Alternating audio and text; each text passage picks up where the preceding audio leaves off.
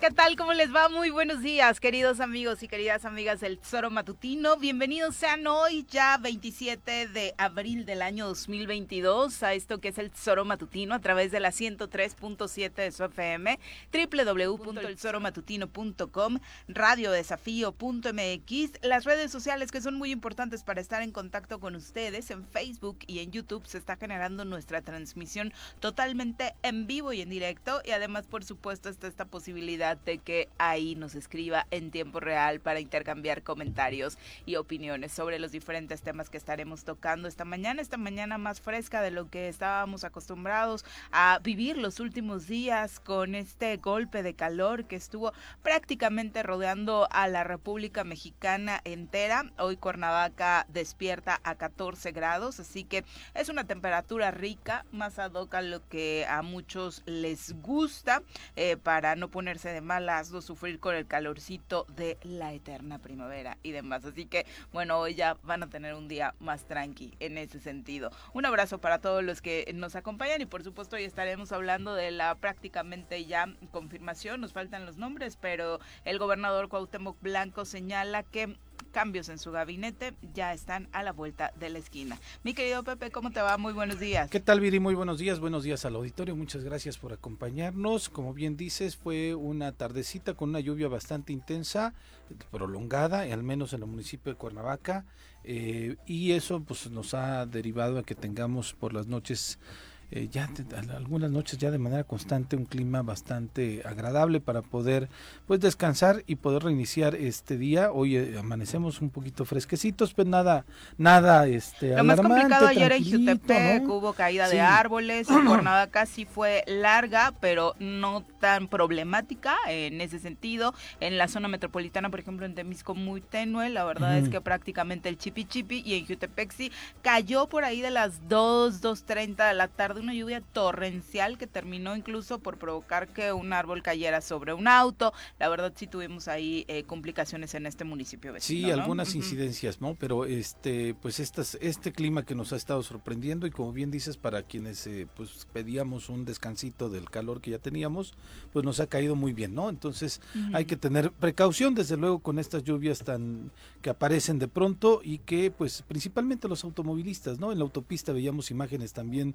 me imagino que ahorita nuestro em, compañero que nos acompaña como colaborador hoy nos podrá decir cómo estuvo por allá, pero este en la autopista, en la México Cuernavaca, se veían también imágenes de una lluvia bastante intensa que afortunadamente no se reportan ningún accidente, al menos en la autopista, como bien dices, algunas incidencias en, en Cuernavaca. Por otra parte, pues bueno, ya eran necesarios los cambios, estaba como Mejía Barón en el Mundial del 94, se los, estaba quedando, ¿no? Entonces, que pues igual que en ese 94, yo no sé si las cosas van a no ser No calificamos, no avanzamos, Todo el mundo quedó traumado con que si hubiera entrado, calificamos, somos campeones del mundo, la verdad es que yo no creo que hubiera hecho tampoco Sí, quién sabe, ¿no? ¿eh? Quién sabe, pero a estas alturas, y que yo insisto y sigo este de necio, como lo decía el lunes, esa llamadita de Ven a Veracruz, no fue de tanto apapacho, sino para recordarle que ya le habían pedido algunos cambios en su gabinete desde un tiempo, al menos yo puedo este, pues, eh, generar una hipótesis de que en la última visita del último apapacho,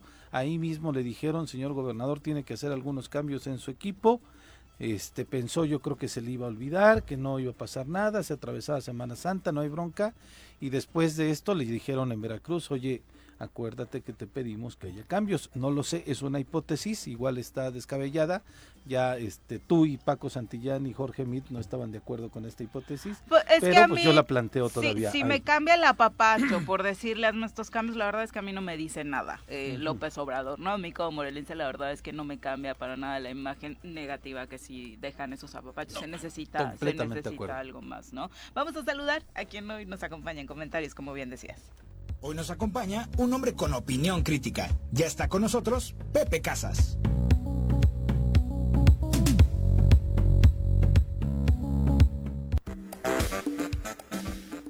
Pepe Casas, ¿cómo te va? Muy buenos días. Hola Viri, hola Pepe. ¿Qué Muy buenos días a todos los que nos escuchan. Fíjate que amanecimos ahí en mi bello pueblo de Tres Marías a 6 grados. Así de que ahí conservaditos en el refrigerador con el frío con un atole, un champurrado delicioso. Y la lluvia ayer sí estuvo buena. Mira, es un relajo, de repente graniza, de repente ya salió el sol, de repente vuelve a llover, pero sí el, el, el clima, el frito sí se siente acogedor como para estar bien encobijado, abrazado. yo fui a comer también acá en Cuernavaca. Llegó la lluvia, como eso de las dos y media, tres, como bien decía Viri. Este, y después cuando salí de, porque fue, nos prolongamos ahí en la sobremesa, a las 5 de la tarde que salí de la, del lugar donde estábamos comiendo aquí en la avenida San Diego, ya estaba el sol otra vez. Sí, no, Maravilloso. Y llegué a casa, o sea, una media hora después, y después a las 6 de la tarde, no, 7 de la noche, ya estaba otra vez este nublado, ¿no? Oye, quiero hacer la aclaración que viene encobijado así rico con tu hijo, con tu hija, con tu ah. pareja, no encobijado como se ha vuelto. Ah, no, no, no, ahí tocamos en, este tema. Y quiero decirte que en este gobierno del estado hay más drama que en la Rosa de Guadalupe, ¿no? Ahí qué buena analogía. Ahí se, se pelean, se manotean, se vuelven a llorar, se perdonan, pero al final son cómplices todos. Pero no les llega el airecito. No, no, les llega. el airecito tiene que ser El airecito les Llevamos tres años y medio. El airecito les tiene que llegar al pueblo Morelos. Ojalá. Yo estoy esperando un día ver esa rosa de Guadalupe que se vea reflejada, porque ese drama que se da en los pasillos de Casa Morelos, Palacio de Gobierno, se pelean, se enojan, se, este, se vuelven a abrazar, te quiero como un padre, no te vayas y eso ya lo vi muchas veces. Ay, siento que ese diálogo sí se anda dando, ¿no? Sí se anda dando ahorita. Este, Porque es precisamente con ese personaje que eh, quiere como un padre. No ha hecho cambios más que los dos compromisos que tenía de mis compañeros legisladores, de Alfonso de Jesús que se fue a la Secretaría de Desarrollo Social, y mi amigo Pepe Galindo, que se fue a Agropecuario, pero más que nada eran compromisos que tenía que cumplir de todos los... Porque se quedaron sin chambas. De todas las votaciones que se dieron al interior del Congreso, de, ese compromiso de reciprocidad a la disciplina que hubo al interior del Congreso. Ándale. Y Esa es la música de la... Ahorita es cuando aparece la flor, ya está la flor ahí, se anunciaron cambios, ¿no? Se anunciaron cambios, vamos a ver si al final el airecito llega, llega el airecito para Morelos. Y te invitamos a, observar. No, y es que luego también los finales de, la Rosa de Guadalupe no son mejores. Pero vamos a escuchar precisamente lo que el gobernador Cuauhtémoc Blanco señalaba el día de ayer respecto a esta pregunta que le han hecho de forma insistente respecto a los movimientos que habría en su gabinete. No estamos, estamos hoy, analizando a ver si va a haber cambios o no este, esta semana o 15 días. ¿Sería el primer, círculo de su gente? ¿Primer círculo que tiene? Lo estamos viendo, como te digo, estoy viendo, estoy viendo, estoy analizando este, esta semana, eh, lo voy a analizar bien y, puede, puede haber cambios. ¿Dónde consideraría usted que es necesario reforzar este, las áreas, no sé, de, parte de su gabinete? Lo estoy analizando, estoy analizando y ya más adelante este, ustedes van a estar este, enterados eh, qué cambio vamos a hacer. Ayer el fiscal anticorrupción se justificaba que está trabajando porque avanzan las investigaciones según él y que trabaja de manera conjunta con la consejería, pero no, no dejó en claro si avanzan las investigaciones contra el gobernador de la Corramía. Pues no, no van a avanzar, ya se los he manifestado. Imagínate que las mías las movió en dos segundos, ¿no? O sea, así de, con una varita mágica hizo pin. En, una, en un mes, dos meses, eh, supuestamente sacó esto las investigaciones que tienen en contra de mí, ya les los vuelvo a repetir, que nada deben nada teme. Aquí estoy, voy a dar dando la cara. Juan Salazar Potter. ¿Qué tal? sí, totalmente, lleno de magia, según el gobernador. Oye, lo primero es que dice es, en una semana o 15 días puedo realizar los movimientos, ¿no? Todo el mundo en la especulación trae que ya no regresa el vicealmirante, que este Incluso dicen que el permiso que solicitó sí es porque tiene un tema de salud y entonces por eso creen que ya no puede regresar. El otro que dicen es el secretario de gobierno, Pablo Ojeda, que también pues quedó en medio de estos dos grupos que se peleaban el poder dentro al interior del gobierno del estado. Que se pelean. Que se pelean, tienes toda la razón, Pepe, todavía lo hacen. Y el otro movimiento que dicen es que es este José Manuel Sanz, ¿no? Que ya no tiene la cercanía que tenía eh, con el gobernador. Hay unos muchos que dicen que pues por ese tiempo que ha tenido eh, de lealtad, de trabajo juntos, de este, acompañarse durante toda su vida, incluso futbolística, ahora en la parte de gobierno, que José Manuel Sanz no se iría, ¿no? Porque sí es una pieza importante de hasta, pues que trasciende más allá de la vida pública, eh, de la vida política de Cuauhtémoc Blanco, que es José y Manuel sabe Sanz. mucho, sabe Exactamente, mucho, ¿no? ¿no? Entonces, no sabemos qué vaya a pasar ahí. Son al menos esas tres posiciones las que todo el mundo está en la expectativa de que sí se pudiera dar este algún movimiento. Ya después lo otro, lo de Juan Salazar Potter con su varita mágica es, es guasa, ¿no? Pues yo como parte. dice la canción de José José, pero lo dudo. No, mira, como buen futbolista... ¿Dudas los cambios? Sí, claro, mira, como buen futbolista que es Cuauhtémoc Blanco, se ha dedicado a patear el balón de las decisiones, las ha postergado. Y eso que dice que las va a analizar, que las va a analizar, pues sabemos que él no toma las decisiones.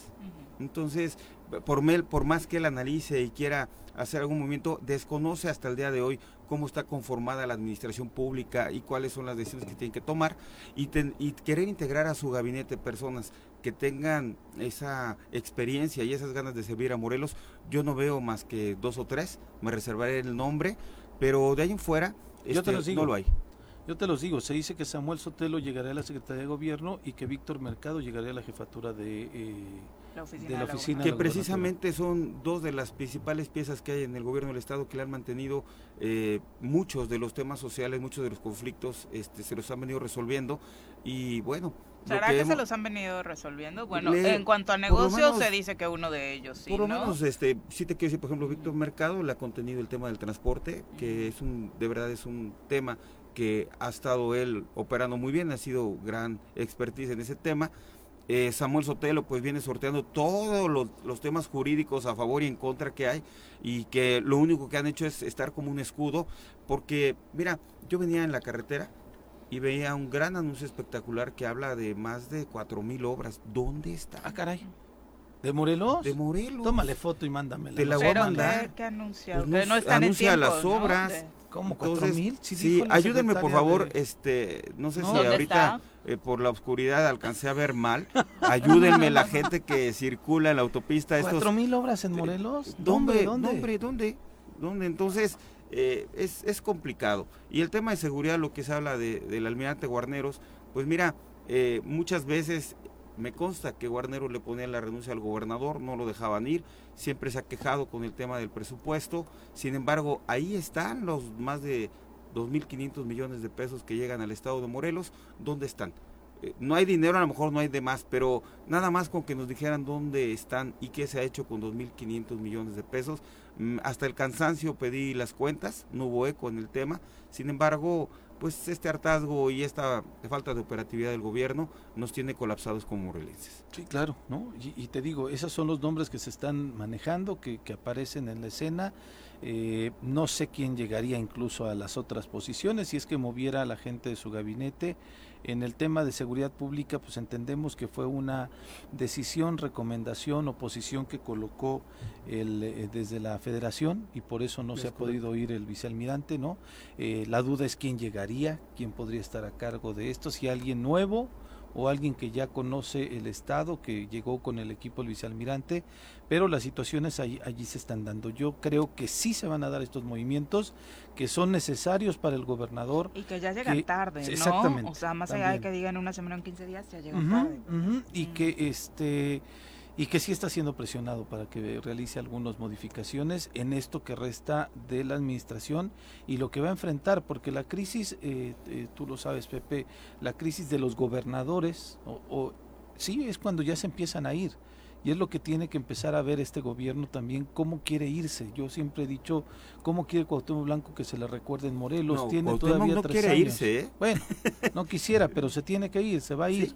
¿No? Y este y tal vez ganar a la, su próximo candidato, si es Víctor Mercado, no sé, es, lo dudo mucho también. Creo que la sociedad morelense ya ha juzgado muy bien a este gobierno, tiene una eh, opinión muy clara y, y, este y eficaz sobre sobre lo- la falta de eficacia que tiene este gobierno, pero este yo yo insisto en este último lapso que le queda al gobernador, estos dos años y medio, son dos años y medio ya, este eh, pues cómo se quiere ir.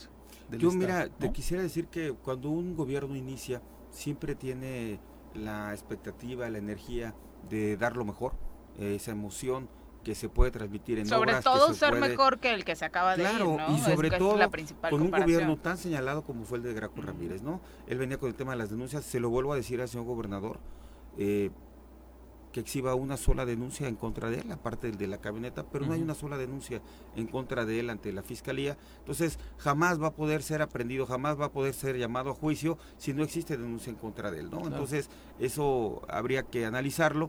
Y la otra, si en dos años y medio no hay obras de relevancia, de infraestructura, que de verdad tengan una trascendencia para el pueblo Morelos. Te hablo de carreteras, te hablo de mercados, te hablo de cosas sensibles a la, a la ciudadanía que de verdad repercutan en un impacto económico, en un impacto social, en un bienestar. Eh, no las va a hacer en los próximos dos años de lo que quedan. Y las O sea, que no los va a hacer. Y, y, y aquí muy breve, todo, to- el- todo, muchos gobiernos le echan la culpa a la pandemia. Es que por la pandemia, sí, pero por la pandemia redujiste el tránsito vehicular, eh, el consumo de combustible, hubo eh, la papelería y todo ese rollo. Entonces, el presupuesto de obra no se afectó, pero jamás ha habido presupuesto para obra. Eh, no, ningún Pero gobierno este gobierno federal. no puede poner esos pretextos viendo lo que gastan en materia de publicidad, por ejemplo, Pepe. Entonces, por eso te digo que va a ser absurdo que con pandemia, que hubo una reducción de gastos, hubo una reducción de operatividad y que ese ahorro lo pudiste haber traducido en obra y en beneficio social eh, en a los, a los morelenses. Ahorita que estamos saliendo de la pandemia, yo no veo el día de hoy un solo proyecto que digas tú, estoy presentando la construcción de un puente que o algún proyecto de, de alto impacto Nada. social que ahorita debería estar ya licitado, ya debería estar programado para que lo puedas eje- eje- ejercer y ejecutar en este año y lo estés inaugurando el siguiente, porque un gran, un gran proyecto no se hace en seis meses, no se hace en tres meses.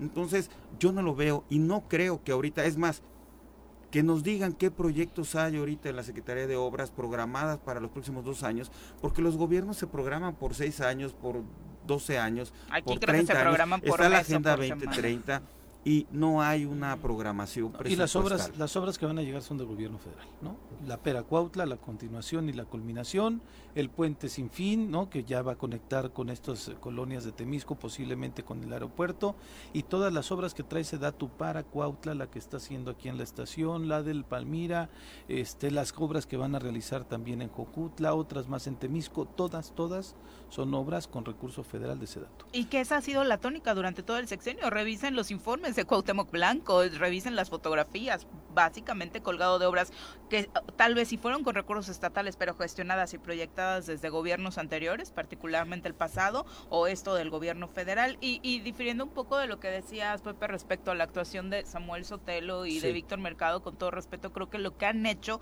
bien, entre comillas, es cuidar los intereses del propio gobernador, no cuidar los intereses Del de los Estado. morelenses Bueno, en de- el transporte que han hecho, le ha contenido, como bien decías, los problemas al gobernador con los transportistas, pero no nos han dejado mejores medios de transporte en Tienes- Morelos, no nos han dejado un transporte público digno, al contrario, se Nos han dado aumentos al pasaje en plena pandemia sin pensar en el bolsillo de los morelenses. Por supuesto, entiendo que los amigos transportistas estaban necesitados por la propia pandemia de ingresos, pero ¿qué se hizo? Priorizar quedar bien con ellos, dejando a un lado a la ciudadanía, ¿no? Pero eso ha contenido un conflicto social y eso ha mantenido una estabilidad en ese rubro. A eso me refiero.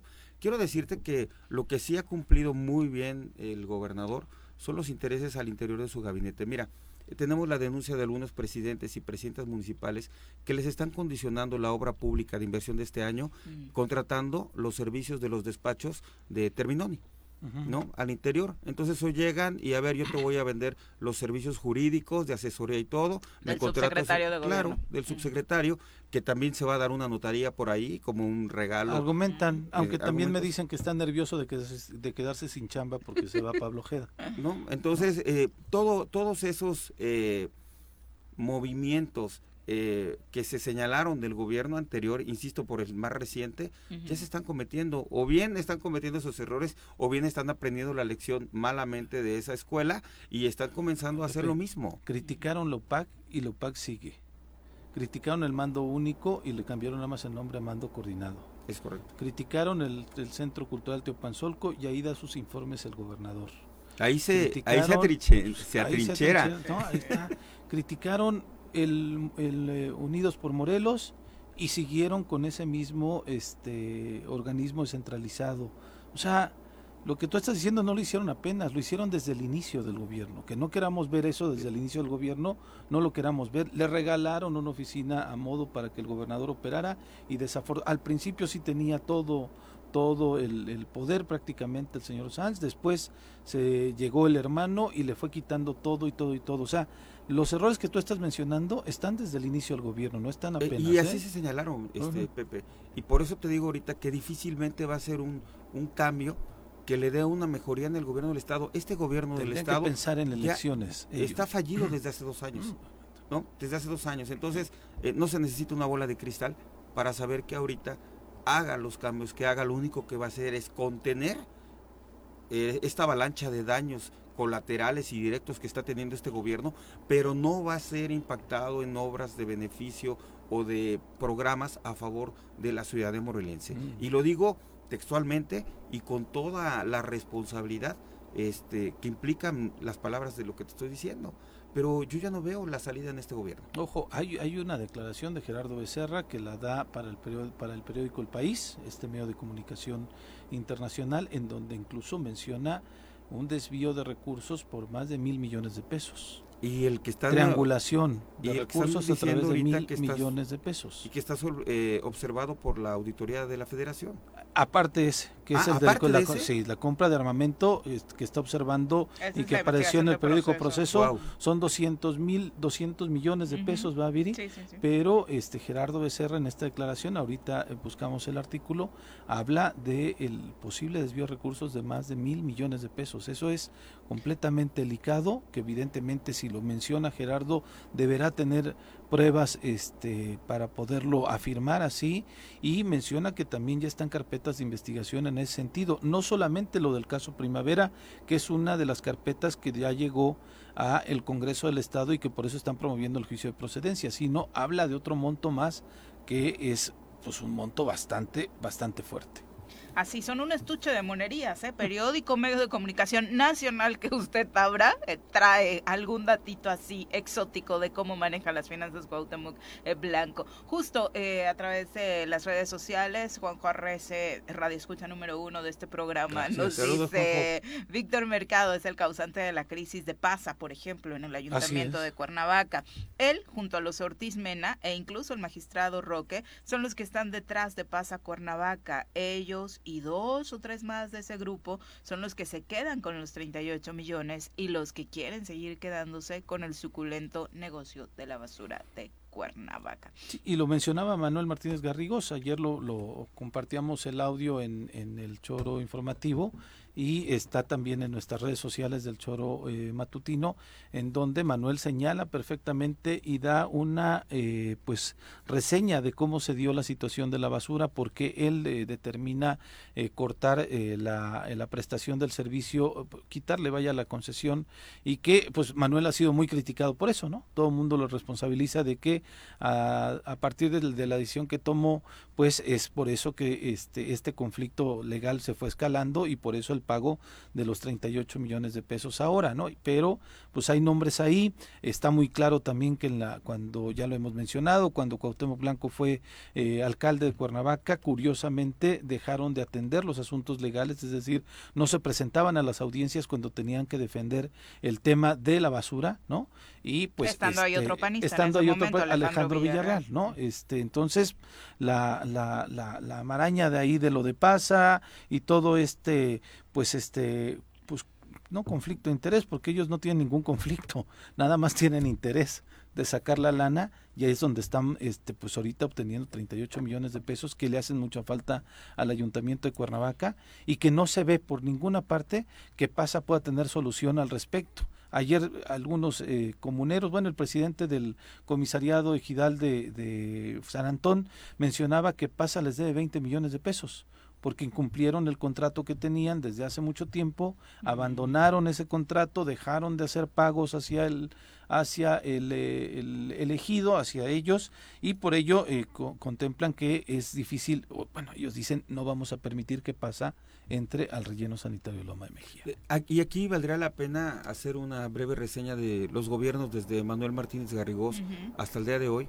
Eh, recordemos que Manuel fue muy criticado, sin embargo, ahí está el concreto de la Avenida Morelos, cómo se pavimentó toda la Avenida Morelos, ahí está ese recinto ferial que hoy no se puede usar y que tuvimos una, una feria que faltó un poquito más de, nutrición, de, infraestructura, pero ahí está un recinto ferial. Eh, cómo se embellecieron las avenidas principales con estas fuentes, con estas jardineras, todo, que de verdad cuando entrabas a Cuernavaca se veían esas flores, se veía esa primavera, se olía, se veía. Después viene Jorge Morales Barut, contiene, logra eh, controlar las finanzas del sistema de agua potable con esas grandes deudas de Comisión Federal, logra reactivar el tema de, desactivar, mejor dicho, el tema de los cortes, el suministro del agua y algunos otros adeudos que se tuvieron que, mejorar en cuestión de finanzas ahí con Jorge. Y viene Cuauhtémoc Blanco a la presidencia municipal de Cuernavaca y destroza todo y se vuelve a dejar Cuernavaca en el abandono, se lleva la maleta de, de los recursos y, no hay tal. En su momento se denunció ahí toda la desviación y todas las observaciones que hizo en su tiempo este Vicente Loredo, con una negociación muy a modo de quien hoy está en, una curul ahí en el Congreso del Estado. Personalmente se lo hice del conocimiento al gobernador de cómo estaba la situación eh, eh, financiera en el Ayuntamiento de Cuernavaca y lamentablemente esa misma dosis, esa misma fórmula que se utilizó para eh, dejar en jaque a Cuernavaca, hoy se está usando en el gobierno del Estado. Sin duda. Desafortunadamente todas estas situaciones tendrán que comprobarse, ¿no? Porque podemos decir mucho de Manuel Martínez Garrigos, por ejemplo, y ya pasaron estas tres administraciones que acabas de mencionar y no hay fincadas responsabilidades en forma después de lo mucho que se dijo en su contra, ¿no? ya son las 7.29, desafortunadamente en Cuernavaca la mañana inicia con violencia, fue localizado el cuerpo de una persona en Avenida Morelos, justo ahí en Chipitlán, solamente está funcionando un carril en en esta zona, un carril de sur a norte. La situación vial es muy complicada, de hecho ya arrastra hasta la autopista, hasta el Paso Express, así que tome sus precauciones y quiere evitar la zona, que sería lo ideal en este momento, sería lo más recomendable. Esto se suma, por supuesto, a lo ocurrido anoche en Ocotepec, donde dos integrantes de la ronda fueron atacados eh, con disparos de arma de fuego. Estaremos contando los detalles regresando de nuestra pausa. 7 con 35 de la mañana, gracias por continuar con nosotros. Un abrazo a Paco Carzu, a Ángel, a Lupita Márquez, eh, que dice esos arcos son de mi bello Querétaro, los arcos que tenemos hoy como ah. fondo en nuestra transmisión a través de YouTube y de Facebook. Así es, Lupita, el bellísimo Querétaro. Es eh, de verdad eh, uno de los estados que más nos gustan, sin lugar a dudas. Virginia Colchado, un abrazo, nos manda muchos saludos esta mañanita. Paco Carzu redondea su saludo diciendo, anda muy activo el futbolista, acompaña al presidente a Veracruz, al aniversario de la defensa del puerto, pero no asiste al evento de la elección del Estado, donde según gobierna, según entrega más de 108 millones de pesos en créditos a la palabra al campo. Quisiera saber en qué municipio, porque la verdad es que los campesinos tienen todo menos apoyos. Este gobierno viene encinas a un evento de la Comisión de Búsqueda Nacional que me parece parece indignante por el trato que se le ha dado a las víctimas en la entidad, instalaron una red morelense de municipios de la salud que ni sabemos cómo está funcionando, viene la Coordinadora Nacional de Protección Nacional para planear la temporada de lluvias, cuando la verdad es que no, no estamos haciendo y después de lo sucedido en Tepoztlán, la verdad es que tenemos un muy mal sabor de boca sobre la actuación en estos casos, pero bueno, ahí se ve la mano del gobierno de la República, reflectores, haz como que trabajas, finalmente no pasará nada, todos te quieren, eres el mejor gobernador, y no se diga más, mis funcionarios van a visitarte y me traerás muchos votantes con tu populismo. Seguramente eso fue lo que le dijo el peje mientras seguimos en esta película de terror para Morelos. Uf, qué buen resumen, sí, Sí, ¿eh? y, mira que le, le, para complementar, le comparto. Ayer en esta red de la instalación de la red de municipios saludables, vino un representante del gobierno federal. Todavía no tengo el audio, pues se los vamos a poner. ¿Sabes de qué fue su discurso, Viri? Señor gobernador, yo a usted lo admiro por su fútbol, por su entrega, nos hacía vibrar, pero cero de salud. Cero de salud. o sea, el nivel de funcionario federal que trajeron, que este, este tendremos después su audio y su nombre, cero de salud, vino a darle elogios, a papachos y abrazos. Decían en mi pueblo, mátale un chivo, ¿no? Así, hay otros amigos que dicen de otra forma, ¿no? No, hable que le pongas una tienda, ¿no? Este, y, hay otros más, pero este, así tal cual, así tal cual, de ese, de ese nivel, el, este, el funcionario federal que vino ayer a este evento, ¿no? Pero en fin, esa es la situación de cómo ven al Estado y cómo piensan que pues en el Estado estamos pues de esta, de esta forma. Exactamente. El profesor Arnaldo Pozas, también un abrazo eh, para usted. Chacho Matar dice que gusto verlos y escucharlos. Un fuerte abrazo para todos en la mesa. Eh, Ángel dice, pero este tema que discuten es el mismo, ¿no? Es el mismo de siempre. Desafortunadamente las cosas no cambian, no avanzan, no hay un cambio real. Eh, en verdad vivimos en un sistema democrático. Esa es la solución. La verdad es que lo dudo. Pues en un sistema democrático creo que sí vivimos y también por eso debemos asumir la responsabilidad del tipo de autoridades que estamos eligiendo, de qué es lo que nos está moviendo para decir por castigar a este voy, voto con el hígado y elijo a este nada más porque es famoso, ¿no? Que es lo que nos pasó en 2018. Así es. Yo, quisiera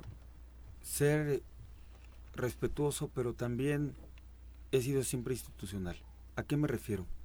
Hoy tenemos a las fiscalías, la Fiscalía Anticorrupción y la Fiscalía del Estado, con una autonomía financiera, con una autonomía jurídica.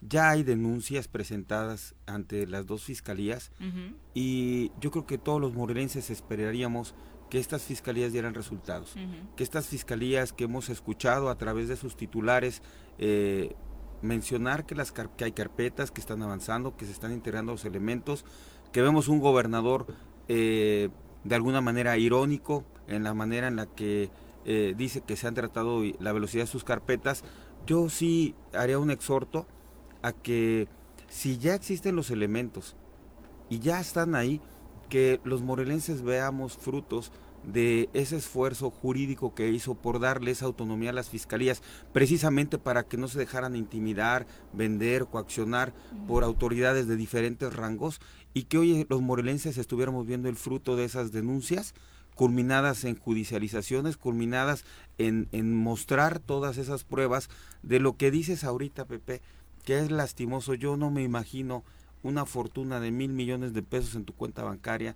Yo no me imagino eh, eh, la forma en la que en una mesa aseguren el bienestar, la tranquilidad, el pan, el yate, los viajes, generacional para las próximas este, futuras generaciones de estas personas y que de verdad se vea, se vea eso y que no veamos de repente que de la noche a la mañana se apagaron las declaraciones, de la noche a la mañana ya no se habló de las carpetas de investigación y que todo se vaya al olvido. Ojalá el fiscal Juan Zarazar, ojalá el fiscal Uriel Carmona, ante todo esto que está sucediendo, tengan la fuerza de esa institución, de esa eh, eh, ley que se les dio de esos presupuestos y los morelenses vamos culminados con acciones y que sean de verdad ¿eh? las cosas eh, que jurídicamente estén y veamos resultados. Que avancen, que avancen. Son las 7 con 41 de la mañana. Eh, vamos ahora a entrevista. Ya nos acompaña a través de la línea telefónica Manuel Martínez Garrigos, a quien saludamos con muchísimo gusto, exalcalde de Cuernavaca, exdiputado y por supuesto, pues un hombre que ha seguido activo en la política morelense. Manuel, ¿cómo te va? Muy buenos días.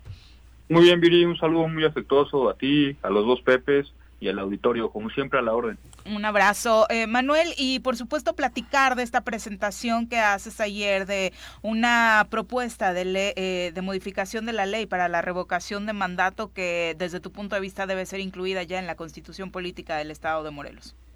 Sí, así es. Fíjate que eh, estuvimos recorriendo el Estado de Morelos en el marco de ir posicionando la revocación del mandato a nivel federal, esta prerrogativa que ya tenemos las y los mexicanos en la constitución política, y ahí las y los morelenses pues se manifestaron en el sentido de que eh, se debe ser demócrata, pero se debe de ser en todos los ámbitos, no nada más donde crees que te va a ir bien. Y en este eh, caso, los propios morelenses y las morelenses se manifestaron a lo largo y a lo ancho eh, del estado de Morelos para que la revocación del mandato se pudiera llevar también a la constitución política del Estado Libre y Soberano de Morelos, porque muchos me decían, mira Manuel, en el tema de la presidencia de la República, pues es obvio que el presidente eh, goza de simpatía, pero en el caso del gobierno del estado, pues la verdad es que Cuauhtémoc Blanco no ha cumplido con el compromiso de gobernar de manera eficaz y eficiente, de resolver los problemas de seguridad, de generación de empleo, los problemas que tiene el campo morelense y todas las cosas que sabemos nosotros suceden en el estado de Morelos. Entonces nosotros escuchando al pueblo y tomando esta frase de Andrés Manuel López Obrador, que el pueblo es sabio, el pueblo eh, pone, el pueblo eh, quita, pues eh, vamos a presentar a la brevedad una reforma a la constitución política del Estado libre y soberano de Morelos en su artículo 15, en su artículo 19 bis, en su artículo 41 y en su artículo 70 para que también se pueda este, organizar y se pueda pedir a través de los ciudadanos la revocación eh, del mandato y esta se le pueda aplicar al gobernador del estado y a los eh, titulares de los este, municipios, es decir, a los presidentes municipales de los 36 municipios con los que cuenta nuestra entidad federativa. En la teoría suena muy bien, Manuel, pero sabemos que en este Congreso eso no va a pasar. Sí, eh, fíjate que eh, es un tema, Viri, que nosotros estuvimos este, eh, conversando, pero no tenemos otra probabilidad para que sea vinculante. Mira, yo estoy seguro, y esto lo he visto en muchos estudios de opinión, en muchas encuestas, si bien Andrés Manuel López Obrador está calificado de manera correcta, es todo lo contrario este Cuauhtémoc Blanco. Eh, es decir, Cuauhtémoc Blanco está en el suelo. Yo estoy cierto y seguro de que si hubiera una revocación del mandato, el gobernador constitucional de Morelos eh, sería eh, vinculado o vinculante la misma, para ser más correcto, y sería expulsado de manera catastrófica al gobierno. Entonces ahí hay intereses de carácter político que estoy cierto y seguro se van a resistir, pero por algo tenemos que empezar. Y mira, me preguntaban ayer, eh, ¿cuándo la van a presentar? Bueno, la vamos a presentar cuando la pongamos a consideración de la gente, ¿no? Y hoy eh, eh, los instrumentos este, electrónicos que están en la web, las redes sociales, nos permite hacer una amplia difusión. O sea, nosotros queremos que cuando menos esa este, iniciativa que vamos a presentar primero a la gente y después la vamos a llevar a la Casa del Pueblo, al Congreso de Morelos, vaya este, acompañada cuando menos de unas 50, 100 mil firmas, ¿no? Para que haya eh, presión social y para que se dé cuenta el propio titular del Ejecutivo y el propio, hablo del titular del Ejecutivo Federal y el propio gobernador de Morelos, de que la gente no está este, a favor de lo que está sucediendo en Morelos, lo que yo decía hace un rato, el tema de la inseguridad, los feminicidios que ya son una realidad en el estado de Morelos, el nulo desarrollo económico, las nulas políticas públicas para ayudar a la gente que menos tiene por parte del gobierno del estado, pues hoy son una realidad, ¿no? Y, y muchas perversidades que vemos alrededor del gobierno eh, del estado, donde la gente dijo ya basta, ¿no? No queremos ni foráneos, ni gente que venga a servir y no servir a los morelenses y a saquear al Estado de Morelos. Entonces vamos a hacer un esfuerzo, vamos a tratar de eh, también eh, culminar a los dos grupos que está en el Congreso del Estado y que como bien apuntas tú están este, divididos. Bueno, eso lo apunto yo, como mm. dices tú. no, pero coincido, obviamente, es algo obvio. Y lo vemos todos. Exacto. Y, pero la, la, responsabilidad de todo esto, y qué bueno que se ponga en manos de la gente, así debería de ser, de nosotros los ciudadanos, esta solución, porque nosotros al final fuimos quienes de alguna u otra forma lo votamos con nuestra participación, con nuestra omisión el día de las votaciones, pusimos a Cuauhtémoc Blanco ahí, e incluso otros actores políticos, Manuel, eh, en algún momento tú también estuviste cercano, o se dice, a ese grupo relacionado con Cuauhtémoc Blanco. Sí, así es. Fíjate que yo, yo solamente lo apoyé en el tema de la alcaldía, ¿eh? este, y la verdad, como lo he dicho en muchas ocasiones, es uno de los peores errores que he cometido en mi vida porque fue una jugada eh, pragmática donde pues las cosas salieron como salieron, ¿no? Desde el ayuntamiento de Cuernavaca, pero yo desde ahí me hice un lado porque cuando tuve la oportunidad de conocerlo y de tratarlo en campaña, pues me di cuenta de las limitaciones no solamente neuronales, ¿no? sino teóricas y pragmáticas que tenía eh, el propio candidato en ese entonces a la alcaldía. Bueno, y de ahí pues este toda la vida este eh, y todo lo que ha pasado después de eso ha sido pues tratar eh, de no, no, diría yo enfrentarlo no sino de decir las cosas como son no y hoy los resultados pues se ven a la vista y hoy este podemos demostrar de manera muy nítida que es un tipo que no sirve eh, para gobernar. Manuel, eh, te hiciste acompañar ayer de algunas organizaciones civiles, es decir, no estuviste solo, no es una, iniciativa propiamente o solamente de Manuel Martínez Garrigós, estuvo ayer Jorge Guzmán Sotelo, que además eh, fue uno de los más de, de, los que tomaron el micrófono y aventaron de la Unión Campesina Popular, de los que, pues insisto, con más estructura en el discurso y haciendo un llamado a la sociedad civil, a más organizaciones, a sumarse a este esfuerzo de, me parece, entiendo, entonces saldrán a buscar firmas de morelenses eh, en todo el estado para respaldar esta propuesta, Manuel. Sí, eh, así es, querido Pepe. Eh, es muy muy buena tu pregunta. Eh, primero que nada, no salgo yo nada más, ¿no? Con uh -huh. la Fundación Bajo los Volcanes y, y, José con la MMG, Manuel Martínez Garrigoso, Morelos merece ganar, que pues, José, como todas y todos saben, es mi hermano. Sino que hicimos eh, un llamado y participaron en esta ocasión alrededor de 20 agrupaciones y asociaciones civiles del Estado de Morelos, ¿no? ¿Qué queremos hacer?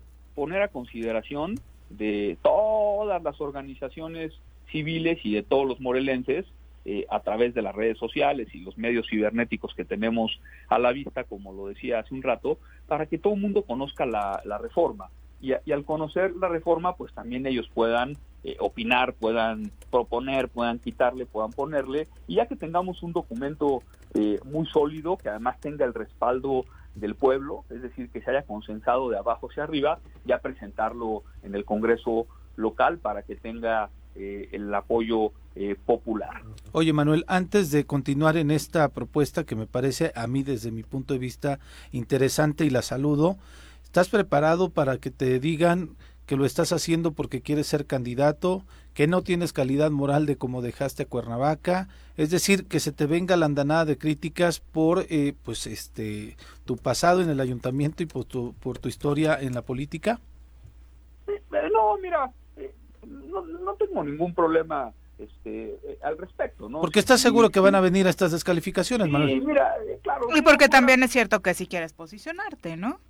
Eh, sí, mira, yo le he dicho a mis amigas, a mis amigos, y, y, y tiene razón, Viri, Viri siempre es muy elocuente en sus comentarios, lo he dicho desde hace años que la conozco. Yo a todas mis amigas y a mis amigos que visito en el Estado de Morelos les digo que esto tiene un fin político, uh -huh. claro que sí, y no lo escondo porque a mis amigas y amigos no los puedo engañar, y menos al auditorio, la gente ya está despierta, sabe que su voto este eh, vale. Bueno, claro, ahorita en este momento no puedo participar porque claro. no son los tiempos legales y electorales, pero por supuesto que este movimiento tiene un fin y, y que tiene miras cuando se den los tiempos legales y electorales para participar en un cargo de, elección popular, en este caso para el gobierno de Morelos, que es lo que me falta eh, ser a mí. Pero eso ahorita no es lo importante, lo importante es lo que podemos hacer desde ya a través de estas agrupaciones de la sociedad civil y a través de escuchar a la gente a lo largo y a lo ancho de Morelos. En otro que tú me decías, sí, mira, siempre que, que camino, sobre todo Cuernavaca, pues salen este tipo de preguntas que tú decías, Pepe, pero bueno,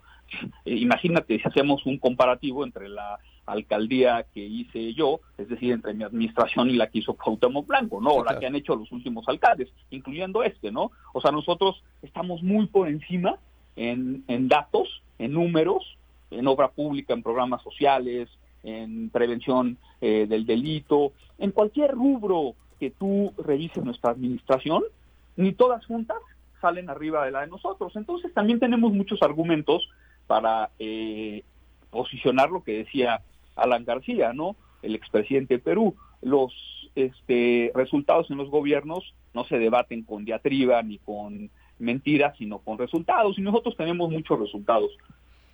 Manuel. Cada vez que vamos a una colonia, este, eh, nos acordamos de todo lo que hicimos por los cuernavacenses. Bien. Manuel, eh, Pepe Casas, eh, celebro mucho tu optimismo en cuestión a esta reforma que quieres impulsar. Sin embargo, habríamos, habríamos que irnos a la historia, de la reflexión de lo que ya sucedió.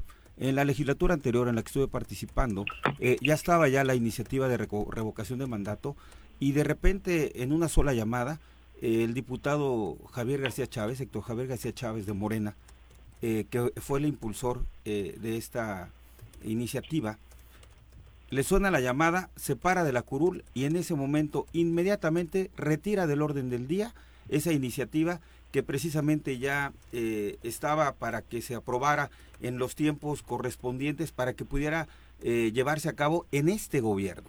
Entonces, si Héctor Javier García Chávez de Morena, que a pesar de que mis compañeros y mis compañeras de Morena se les pedimos en ese momento que no retirara esa iniciativa, la retiró, le hizo un grave daño a Morelos porque si no ahorita ya no tuviéramos a Cuauhtémoc Blanco de gobernador. Entonces, así vaya acompañada esta iniciativa que estás presentando por 20 mil, por 30 mil, por 100 mil firmas. Si no hay la voluntad de 14 legisladores al interior del Congreso que quieran votarla y se lleve a cabo, no va a suceder, este Manuel. Y ahorita en este Congreso yo lo veo difícilmente. ¿Por qué? Porque hay diputados y diputadas que bien lo dijo ya, o mal lo dijo el gobernador, se le chispoteó, como decía el chavo, de que tiene un convenio de inmunidad, de que tiene un convenio con ocho legisladores y legisladoras para que no aprueben nada que le pueda lastimar a él. Entonces esto nos llevaría a la siguiente a la siguiente legislatura nos llevaría a la mitad del siguiente periodo del próximo gobernador que aún no sabemos quién será y que bueno el, el camino todavía es largo qué bueno que, lo estés poniendo en la mesa, pero habría que tomarlo como una reflexión con los y las morelenses en el sentido de que se fije por quién va a votar en los próximos diputados, porque se urge un Congreso que no se polarice, que priorice los intereses de los morelenses y no los personales. Sí, tienes toda la razón, eh, Pepe. Eh, la verdad es que eh, no va a ser un tema sencillo, ¿no? Porque el Congreso, como todas y todos sabemos, y ya lo decía yo hace un rato, está totalmente polarizado. Fíjate que no conocía eh, la historia de los paseillos del poder y de la historia reciente y contemporánea de la Cámara, pero sí, mira, ese diputado yo no lo conocí, pero fíjate que ahora que recorro Morelos, las y los morelenses es lo que me dicen y de lo que ya todas y todos estamos hartos, de ese tipo de saqueadores que llegan a Morelos, porque supongo que eh, ese eh, compañero que yo no conozco, no tengo el gusto o el disgusto de conocerlo, pues la verdad es que lo que sé de él es que vino de otro estado, tuvo la oportunidad de asentarse aquí, vino a servirse de las y de los morelenses y luego con ese tipo de actitudes como la que tú hacías patente, pues lo que hizo fue burlarse de las y de los morelenses, ¿no? Es decir, iba a pasar, como bien dices tú, la revocación del mandato en un esfuerzo democrático y de apostarle y abonarle a la propia gobernabilidad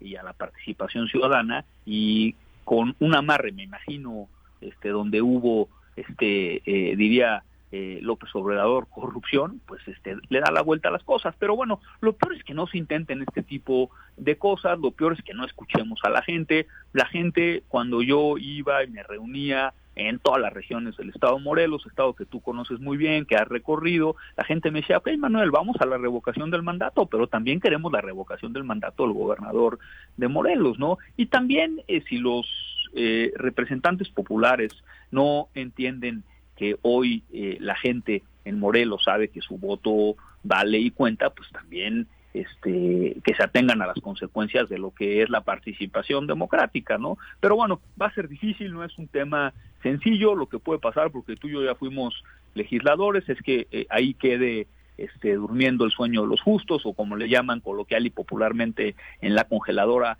la reforma, pero bueno, como dices tú, lo peor es que cuando, eh, lo peor del escenario que nosotros estamos planteando es que cuando llegue un gobernador este, democrático presente la iniciativa y eh, podamos tener eh, esa figura, ¿no? Algo similar pasó con el plebiscito del referéndum, ¿no? Nosotros los morelenses también somos pioneros en ese tipo de políticas públicas y que se han quedado ahí porque pues, hay intereses donde el Ejecutivo muchas veces da el manotazo y los legisladores se olvidan de que son representantes populares y se allanan a los intereses del propio Ejecutivo. Manuel, ¿qué te diría nada más con, con este tema de la revocación de mandato? Que si hoy existiera eh, tal figura en el estado de Morelos y pudiera votar Andrés Manuel López Obrador, seguramente votaría en contra de que Cuauhtémoc Blanco se fuera. Y, y lo menciono porque obviamente tú eres alguien que está cercano y, e ideológicamente a López Obradorismo. Eh, sí, seguramente votaría en contra, pero mira, eh, eh, este movimiento va mucho más allá de cualquier este líder nacional, con todo respeto. Yo coincido con López Obrador, con Morena nunca he coincidido, coincido con él en lo personal, pero coincido más con las y los morelenses. Mira, Viri, amigas y amigos del auditorio, Pepes, este, la verdad es que históricamente ha habido un desdén del centro hacia Morelos, ¿no? Esto no es de hoy, o sea, y esto no nada más es... Pero eh, creímos de- que iba a cambiar en este sexenio, años. ¿no? Pues sí, pero ni modo, ¿no? Ahí sí que nos perdone López Obrador. Yo no coincido en esos espaldarazos que, les ha, que le ha dado al titular del Ejecutivo local. Es decir, no veo ninguna coincidencia entre Cuauhtémoc Blanco y Andrés Manuel López Obrador. Pero además otra cosa, yo sigo la línea de López Obrador. Pueblo sabio, pueblo quita, pueblo manda. El pueblo dice que Cuauhtémoc Blanco se debería de someter a la revocación del mandato y si se somete a la revocación del mandato, no obstante los espaldarazos y las defensas a ultranzas del señor presidente, Cuauhtémoc Blanco perdería catastróficamente, como ya lo dije hace un rato, la revocación del mandato, misma que fuera vinculante, y tendría que ser expulsado vergonzosamente del estado eh, de Morelos. Entonces yo digo que no se puede ser demócrata en las que te va a ir bien y demócrata en las que no te va a ir bien. Ya nos decía Pepe, alguien del Ejecutivo sintió que no le iba a ir bien en la revocación del mandato, y y yo quiero especular, hasta el propio gobernador tal vez le habló a ese diputado que decía Pepe, ¿no? Y esto pasa en la Realpolitik, como dicen los que saben, y entonces echaron para atrás una reforma que va en consonancia con el talante democrático que tiene Andrés Manuel López Obrador. Entonces no podemos ser congruentes en unas y incongruentes en otras, porque la gente ya no está dormida. Eh, este, la gente ya sabe que su voto eh, vale y ya sabe que cada tres o cada seis años lo puede ejercer y puede cambiar el rumbo de las autoridades. Pero, pero además vimos un gran demócrata también promoviendo la revocación de mandato Andrés Manuel Obrador, a Ulises Bravo. Entonces yo también creo que Ulises Bravo va a salir a decir, sí, vamos por la revocación de mandato en Morelos. Eso.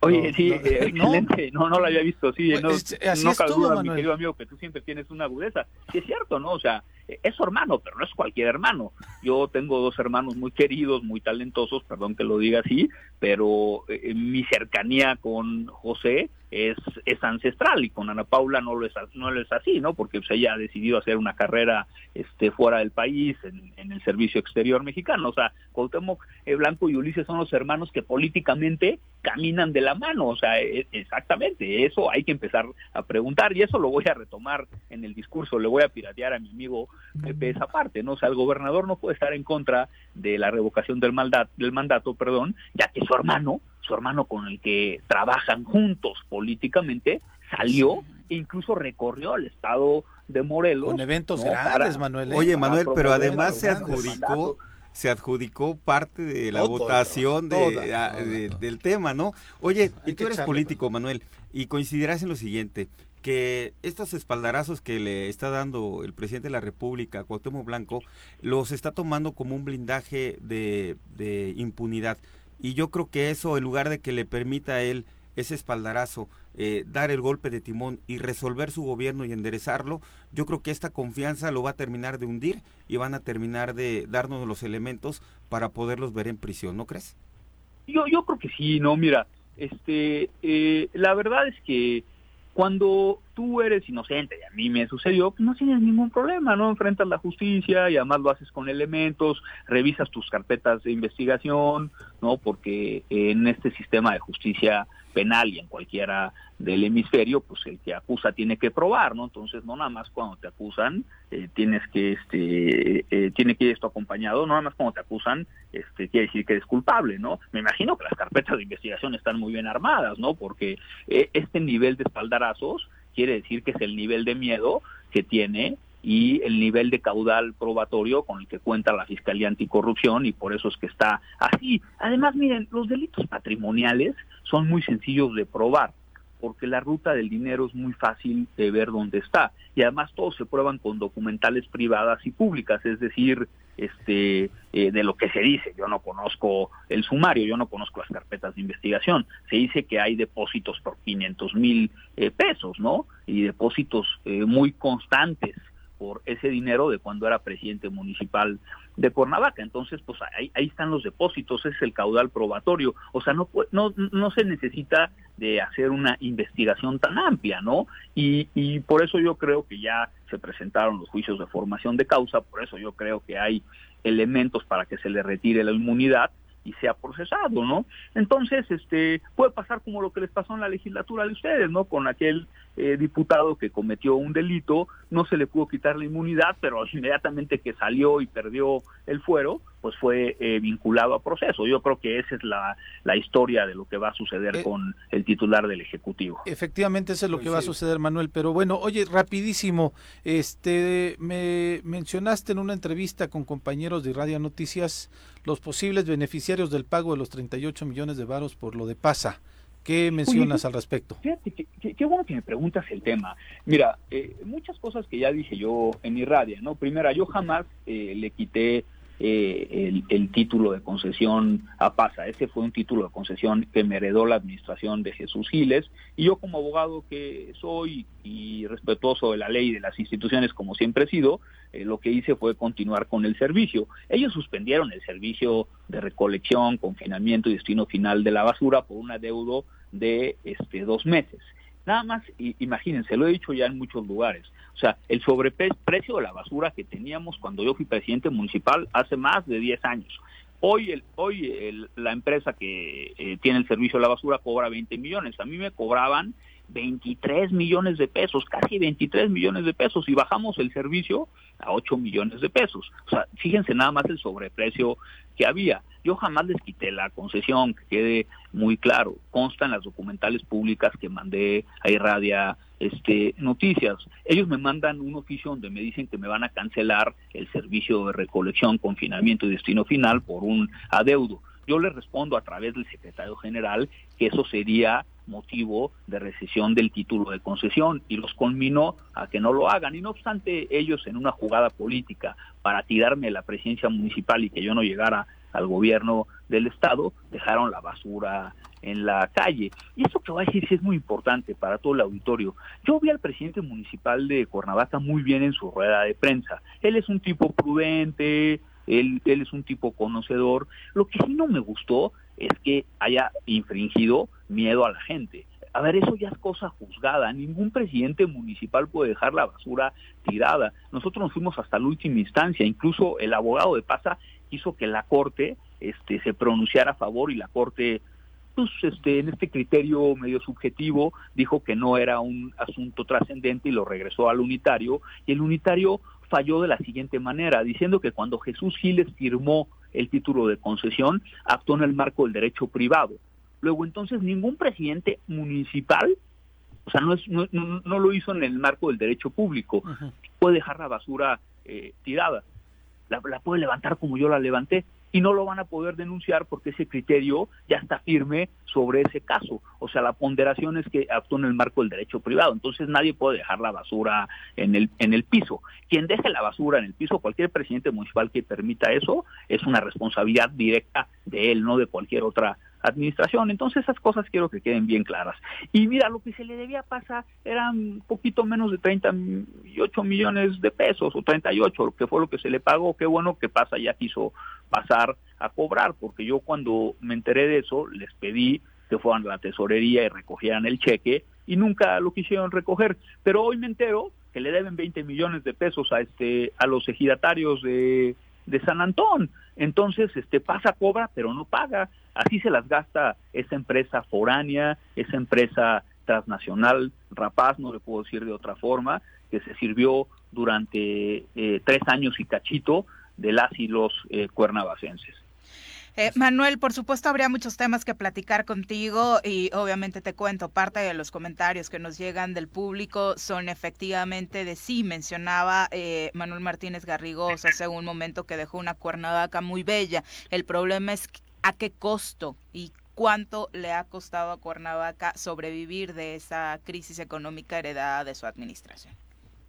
No, eh, eh, eso también es parte de la ilusión óptica, ¿no? Respeto mucho a quien... eh, Lo dice. Abelardo Maya, Radio Escucha.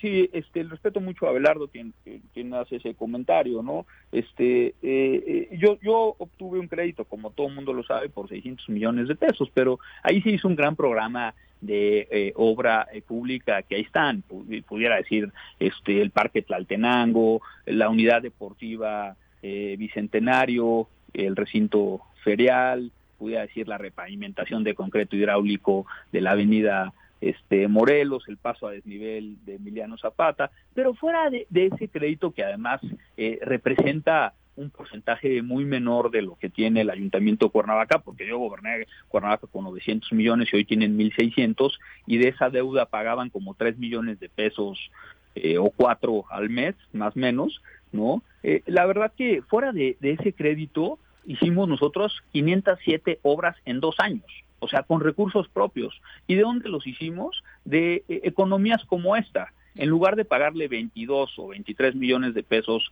a PASA, lo que hicimos fue pagarle 8, teníamos un diferencial de más de 12 millones y eso lo invertíamos en obra pública y en obra social. Hoy que estoy recorriendo otra vez Morelos y recorro Cuernavaca, no hay colonia donde no va, donde yo vaya, donde no eh, comente que hice tres o cuatro obras. Por ejemplo, ayer estuve en la colonia Las Flores, de la delegación eh, Antonio Varona y ahí estuvimos platicando todo lo que hice en la Varona, cómo remodelé todas las cazuelas, las hice unidad deportiva, cómo en toda la colonia unidad deportiva y las colonias aledañas de la delegación Antonio Varona metimos toda la electrificación, el drenaje, pavimentamos casi todas las calles que estaban este, eh, para llorar en ese tiempo. Entonces nosotros hicimos mucha obra con recursos públicos propios, fuera de la tan mentada eh, deuda eh, pública. Y vuelvo a insistir, no lo digo yo, Morelos Rinde Cuentas, que es una asociación que nació en contra de mi administración, reconoce y ha publicado lo que nosotros hicimos, hicimos perdón, en obra pública, en obra social, en generación de empleo,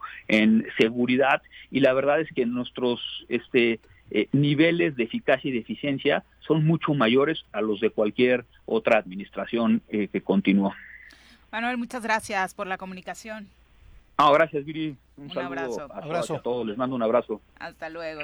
Son las 8 con, polémica siempre. 9 de la mañana sí se prendió el público. Sí, volvemos, claro. volvemos. 8 con 13 de la mañana. Eh, te quedaste por ahí picadito con una reflexión después de lo que acaba, acaba de mencionar Manuel. Claro que sí. Fíjate, Viri, y a todo nuestro auditorio, y sobre todo a todos los y las cuernavacenses, reflexionar lo importante que es elegir a tu presidente municipal, a tus diputados. ¿Por qué? Recuerdo en la administración de Alfonso Sandoval Camuñas, eran aproximadamente 900 empleados los que tenía el municipio. Llega Sergio Estrada, Cajigal, como presidente municipal eh, del PAN, y se cambia toda la estructura del ayuntamiento, se vuelven a crear un montón de puestos, de secretarías, subsecretarías, direcciones, y se dispara. ¿Mandé? Empieza a cobrar el pedrial. Claro, y se dispara a 2.500 empleados en la comuna y esto genera después cuando, cuando los panistas llegan y se instalan y creen que ya no se quieren ir, mejor dicho, ya no se quieren ir de los puestos, se viene toda esta cascada de laudos que el día de hoy tienen en crisis al ayuntamiento. Sin embargo, quiero decirte que en el momento de cuando Alfonso Sandoval Camuñas era, era presidente municipal, eh, no se cobraba el predial, no se tenía la policía, y se tenía una ciudad limpia con un alumbrado público del 90% y efectivamente la ciudad de Cuernavaca ha crecido, pero su centro histórico sigue siendo el mismo y hoy lo vemos todavía que no se ha podido dar esa reparación, ese embellecimiento, sigue costando mucho trabajo. Y hoy tenemos un presidente municipal que tiene muy buena voluntad de hacer las cosas, pero sigue siendo secuestrado por una familia que no le permite eh, dar acciones, dar resultados, que valdría muy bien la pena que se sacudiera muchos funcionarios que no tienen ese ese compromiso de atender a la ciudadanía como lo hizo él con la ciudadanía, pero sí había que reflexionar cómo se ha venido deformando la administración pública hasta llegar a lo que está sucediendo el día de hoy, cuando ya hubo una administración eficiente que nos dejó a los cuernavacenses con un agrado de cómo estaba la ciudad y que se pudo salir adelante. Entonces, hoy eh, el número de la nómina, el número del costo que se tiene, pero sobre todo la difícil administración de los recursos públicos, pues tienen a Cuernavaca todavía con muchas deudas y que si no hay una buena estrategia fiscal, una buena administración, eh, difícilmente se va a salir del atolladero, Viri. Desafortunadamente, Pepe. Pues ahí está, usted por supuesto, particularmente como decía, si vive en esta ciudad se podrá dar cuenta de cómo ha evolucionado tanto el embellecimiento de la ciudad como la infraestructura y demás, y no está como equiparado ¿no? con la crisis económica que estamos viviendo, porque si estuviera justificado con ha crecido la infraestructura y por eso tenemos esta deuda, pero ni siquiera, ni siquiera eso, desafortunadamente. Son las 8 con 16, pasemos a un tema, por supuesto, muy importante para todos y, con personas con las que nos encanta platicar siempre porque son los grandes héroes de esta ciudad. Nos acompaña en cabina el doctor Carlos García Villegas, director de Bomberos, Rescate y Urgencias Médicas, a quien saludamos con muchísimo gusto. Bienvenido, muy buenos días. Hola, buenos días, es un gusto estar con ustedes y con toda la población. Al contrario, muchísimas gracias, por acompañarnos. Eh, eh, ¿cómo, ¿Cómo va este año 2022 con todas las vicisitudes que se han presentado? Pues mira, hacemos el trabajo lo mejor que podemos con lo que tenemos y pues para platicarles que tenemos al momento 207 y tenemos un promedio de 300 a 320 acciones mensuales a partir de que he entrado, de que entré yo a la administración. Eh, ahorita tenemos 207 acciones al, al mes, al día que vamos un promedio de 8.62 acciones por día. Las acciones son que los llamados de la gente para pedirles ayuda sobre diversas cosas. Diversas cosas, sí, nos piden ayuda para incendios, inundaciones, como la de ayer. Ayer tuvieron que atender algunas casas. sí, varias casas que se inundaron. ¿En dónde? ¿Qué parte? Eh, en la parte cercana a la estación donde llovió bastante. Okay. en Chapultepec. Okay tuvimos varias inundaciones, eh, árboles caídos, rescate de animales. Sí, rescatamos animales. Sí, sí, y de pronto se mete cada esperpento, desde mi punto de vista, porque si se mete una viborita a mi casa, obviamente sí me da el paro cardíaco, pero ustedes hacen ese trabajo tratándolos aparte con mucho respeto, ¿no? Sí, bastante. Eh, son gente que está muy capacitada y que además sabe hacerlo muy bien. Eh, la verdad, mis respetos para ellos son muy, muy, muy buenos haciendo su trabajo. ¿Qué objetivo se marcó esta, esta administración para el trabajo en materia de protección civil, bomberos y demás? Bueno, en materia de protección civil no podría decirte porque eso le corresponde a protección civil. Bueno, pero es un trabajo relacionado con bomberos, una parte de trabajo junto.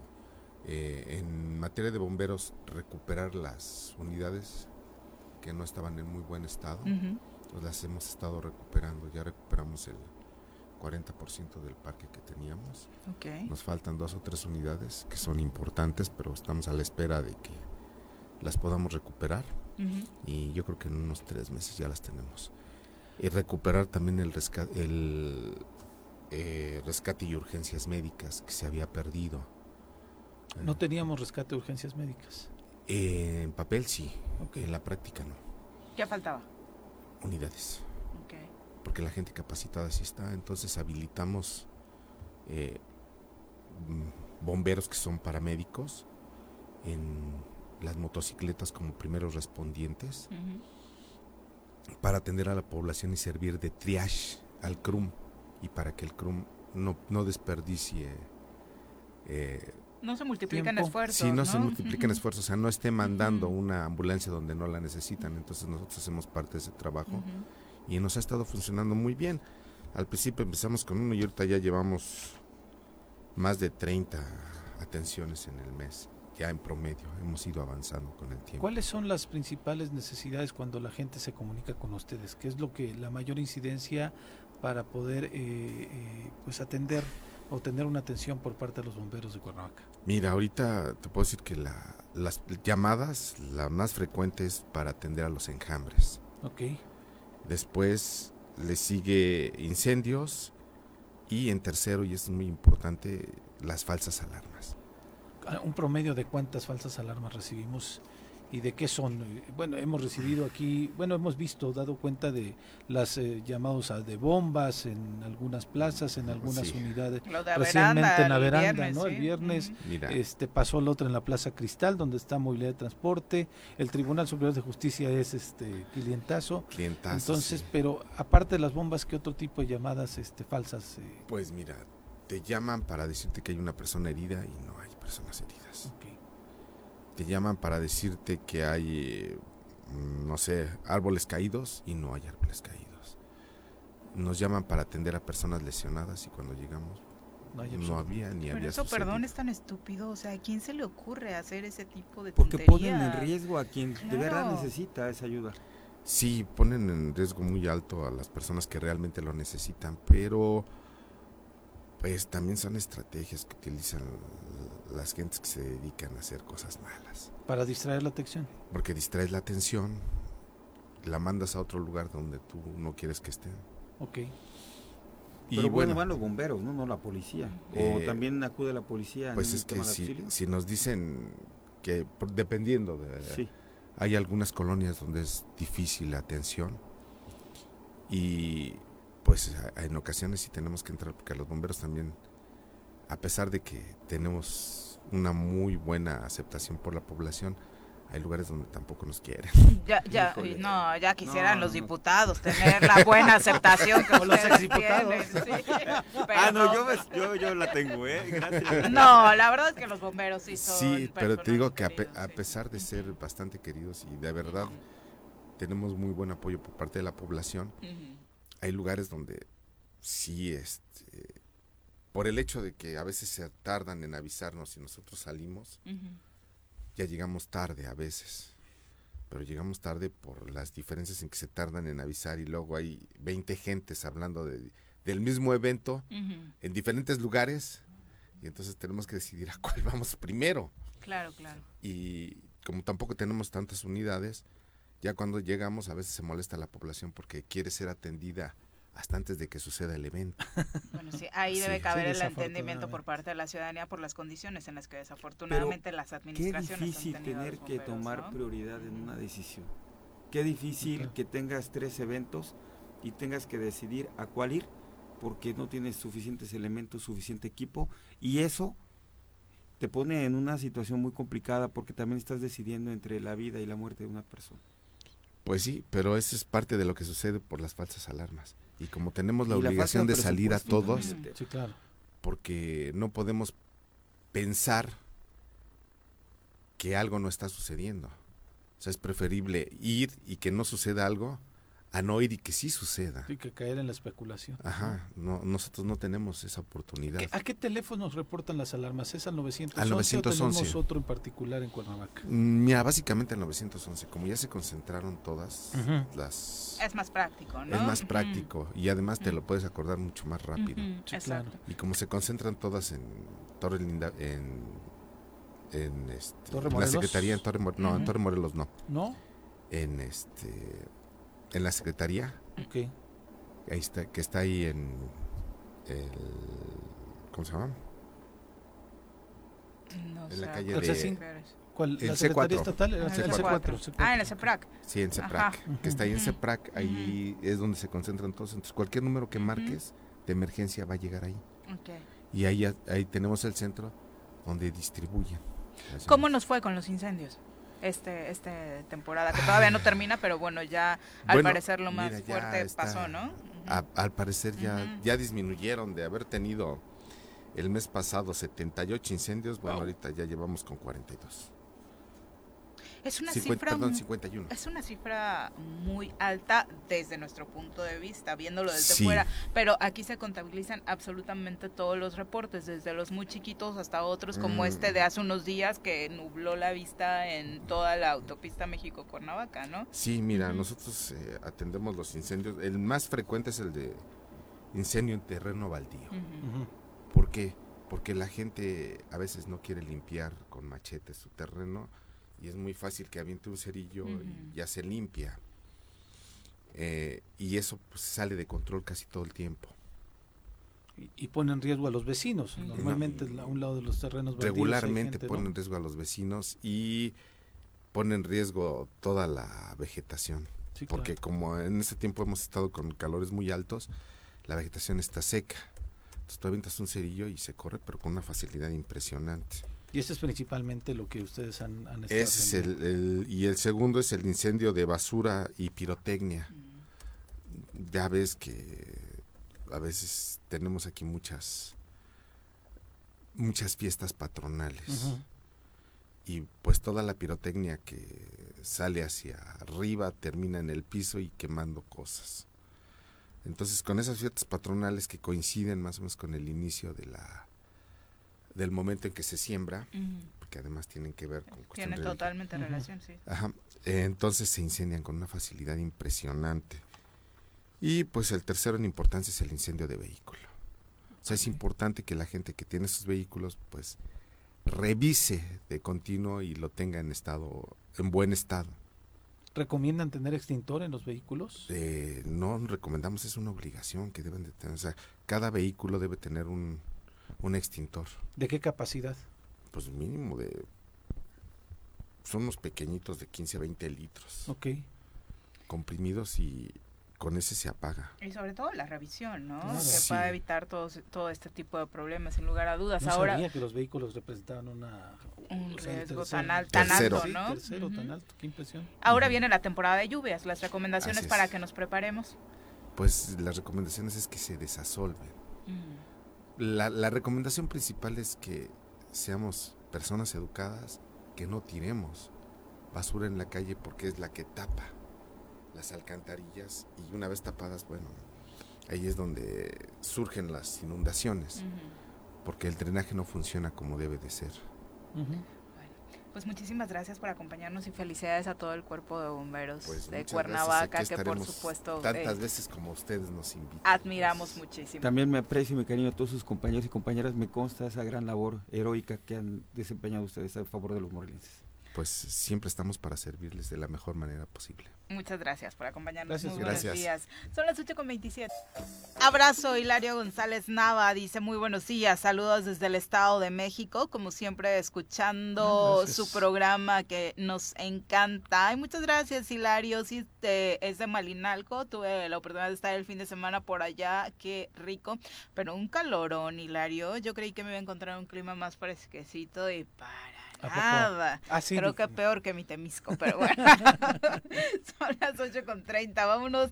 Es, es ya muy cercana a la fecha del 30 de abril y vamos a retomar justo para celebrar a todas las infancias que nos escuchan las recomendaciones literarias para peques.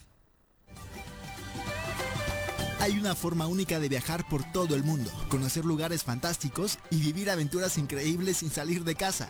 Toma un libro y abre tu mente con los consejos de lectura infantil que Leti Gutiérrez tiene para ti. Querida Leti, qué gusto tenerte de regreso. Muy buenos días. de las buenos secciones consentidas del auditorio, pero sabemos que por diferentes proyectos laborales, pues no habías podido acompañarnos en Así cabina. es, pues muchas gracias por recibirme nuevamente y espero que no hayan dejado de leer todo este tiempo que no es- No, pero siempre Ah. es bueno que nos estés recordando que hay que leer. Claro, fundamental la lectura en nuestras vidas, ¿no? Claro, Leti. Nos acaricia el alma, pero aparte, bueno, nos atraviesa y nos hace movernos a otros momentos, otros tiempos, intercedir con otros personajes, divertirnos, reír, a veces llorar, Sin Claro. duda. ¿no? Y, y lo importante también en esta nueva etapa de tu sección sería recordarle a todos los que y todas que no estuvieron pendientes desde el inicio, a papás y mamás sobre todo, a partir de qué momento es importante acercarle un libro a, a sus peques. Siempre está súper comprobado científicamente desde que el bebé ya está en el vientre, hay que leer. Le empiezas a leer Sí, desde ahí. hay que empezar Ah, a leer, ¿no? Aparte, la emoción que tú transmites, yo creo que la pueden percibir muy bien. Entonces, por eso hay que hacer una buena selección cuando le leemos a, a nuestro bebé. Porque de pronto se pensaba que a- hasta que él solito le llame la atención un libro y ya sepa más o menos leer, le presentas un, un ejemplar, ¿no? O hasta que aprenda a leer A y leer. escribir, Ajá, ¿no? también. Claro que los niños leen las imágenes, empiezan a integrarse Asociar. con las letras, a asociar, a tomarles como esa simbología que es fundamental, ¿no? Entonces le damos sentido a lo que estamos viendo y sí, porque luego les quitamos el libro. Ay, no, este no porque no lo puedes leer, pero sí lo puedes ver. O sea, te puedes crear tú una propia historia. A lo mejor no es, pero la tuya a lo mejor es mejor. Claro. ¿no? Y por Entonces hay eso- que estar, por eso es importante contarles cuentos este, de manera cotidiana, no solo cuando se van a dormir, ponerlos como parte del juego, el poder tener libros incluso para iluminar, que, que tienen ahí pequeñas historias y demás, es el contacto cotidiano, ¿no? Y sobre todo, sabes que Pepe, este, también eh, llevarlos a las librerías, también que tengan esa libertad y esa apertura de decir, a ver, escojo este o, o este, pero también no olvidemos que tenemos muchas bibliotecas donde podemos también visitarlas y que hay préstamo a domicilio y te puedes llevar el libro, si no lo puedes adquirir por cuestiones económicas, pero también que existe esta libertad, te digo, de seleccionar y decir cuál sí, cuál no, por textura, por color, por Claro. dibujo, por letra, por lo que te guste El chiste es leer. Exactamente, como dice Osvaldo Sánchez en el fútbol, desde la fecundación. Así es, así es. Y bueno, pues ahora les traemos un libro. A mí me encanta en lo personal, lo traje ahorita efectivamente para que vean los niños y las niñas, que es muy divertido leer. Este está chiquito. Es trabalengüero. Sí, la vers hay Mm. una versión que es un poquito más grande, es de Valentín Rincón. Este, y a mí me encanta porque empezamos con este juego de palabras que a veces se nos complica, pero cuando empiezas efectivamente a leer es como muy divertido. Y esto es para todas las edades. Ay, los trabalenguas son chistosísimos. Claro, ¿no? Y en. More- en Morelos, en México, hay una gran tradición de trabalenguas. Y ¿no? efectivamente, antes nos ponían este como en una situación difícil con los trabalenguas porque te los tienes que aprender de Claro. memoria. Ahora hay muchísimos y ahí les va uno a ver si es cierto que Pepe está poniendo atención. Usted no nada nada, sí, pero no traje traje, pero mire cómo como. Venga, Pepe. Usted nada, nada, pero Esa sí traje, adivinanza. traje, ¿no? Pero mira, ¿cómo, cómo? Y le fallaron tres palabras. Sí, híjale, perdón. Es usted Ay, no lo- nada, nada, Usted no no nada, nada, sí, pero no traje traje, pero mire cómo como. Ok. ¿No? El otro Pepe, el otro Pepe. ah, bueno, va. A ver, la que viene. Vino que vino, no vino, vino, vino vinagre. Vino que vino, no vino, vino que vino vinagre. Le falló una, Una, que, pero sí. una, pero muy Bien, bien, bien. y rapidito. Mejor que yo. Entonces está muy padre porque vas jugando con las palabras y te vas dando cuenta que no da flojera leer, es divertido. Sí, claro. ¿No? Sí, son divertidos los trabalenguas. Los ¿no? trabalenguas, vamos con Viri, una chiquitita para que no diga. Los tres, tres, tres tigres. que fueron Guiñac, el piojo, el fin de semana que A perdieron. ver, vamos a ver. Ay, Viri. Mm, es que había encontrado. Aquí, fíjate. En el popo, don hipopótamo toma tomate con popote. En el popo, don hipopótamo toma tomate con popote. Bien. Bien, oh, bien. ¿eh? No, hombre. Empezó- Fanfarrias por ahí. Sí, por favor. Y aparte, pues nos vamos dando cuenta que hay también hay que trabajar la memoria, Claro. la retención, la atención. También la lectura requiere de atención y pues está padre. Y es un gran ejercicio para este órgano que no trabajamos casi, que es la lengua, ¿no? O sea, porque sí hablamos mucho, pero estos ejercicios, incluso en materia de locución, sí te ponen a hacer trabalenguas para mejorar tu dicción, ¿no? Y también pues a aprender a pronunciar bien Mejor las las palabras, ¿no? claro. Entonces está padre, la verdad es que trae muchísimos, este libro me encanta porque trae muchísimos, fíjense aquí está el de Pepe Pecas Picapapas con un pico, con un pico, Picapapas, Pepe. Ah, ese es tradicional, Ese ese es sí venían en nuestros En los libros, libros de de texto. Sí, sí, claro. sí. ¿no? Entonces todos aprendimos y todas aprendimos esto. Ujú. Entonces realmente se los recomiendo muchísimo. La verdad es que aparte viene con colorcito, viene ilustrado, el que es una versión un poquito más grande y entonces para echarte una tardecita estar jugando está muy padre. divertido. Oye, e incluso para los niños que de pronto tienen complicaciones con el lenguaje, pronunciación de la R, mala dicción y demás, creo que son ejercicios que también les pueden ayudar, ¿no? Es que anteriormente de verdad trabajábamos la memoria. Ahora, pues obvio, el teléfono, la computadora, todos los medios digitales nos ayudan a retener un poco menos. Esto también nos ayuda a tener un ejercicio de retención de memoria y de recordar. Es padrísimo también junto con la lectura recordar cosas. ¿No les ha pasado que leen y dicen, ah, Sí, claro. sí, sí, Sí, te, sí, te sí. remonta a, a un momento, a un Algún tiempo, hecho, algún tiempo, sí, ¿no? claro. Algún recuerdo. Entonces es importante la memoria en la lectura. Y te- Ah, o te invita a, a- a imaginar Claro, también. la- claro, la a memoria oler. Exacto. a sentir. Sí, sí, sí. A mí me recordaste ahorita de niño, me hacían carrilla, bueno, ahora se llama bullying, porque yo no, este, no sabía pronunciar la R, entonces decía Feso, Casilito, Sosillo, y no, hombre, me agarraban de bajada todos mis primos. Pero, pra- ¿practicabas trabalenguas o cómo lo hiciste? para No, poder con el tiempo no sé en qué momento se, que se corrigió, no, se corrigió, pero sí, en su este, tenía memoria creo que ya volvió el mal. decía mi mamá, creo que mi hijo tiene un defecto. Sí, hay a quien no se le corrige, ¿no? Yo, yo por eso hacía la pregunta, mi hermana también lo tenía, pero ella hacía súper tramposa, ¿no? Le decías carro, te decía combi, buscaba los sinónimos para no... Ah, bueno, ahí me ejercitaba. lista, ¿no? Sí, Fíjate, sí, fue- sí. No, fue más lista, Sí, yo sin creo. duda, pero bueno. ¿No? Muchas gracias, Leti. La editorial y el nombre del libro que nos están preguntando es por de acá. Nostra Trabalengüero. Hay una colección muy grande de esta serie. A ver, mí me muéstralo para que Ah, sí, ubiquen claro. la portada Es aquí en nuestra camarita. Trabalengüero. Ujú. Este, hay el sinonimero, hay el este uno de El Kikiriquero, que es también de música.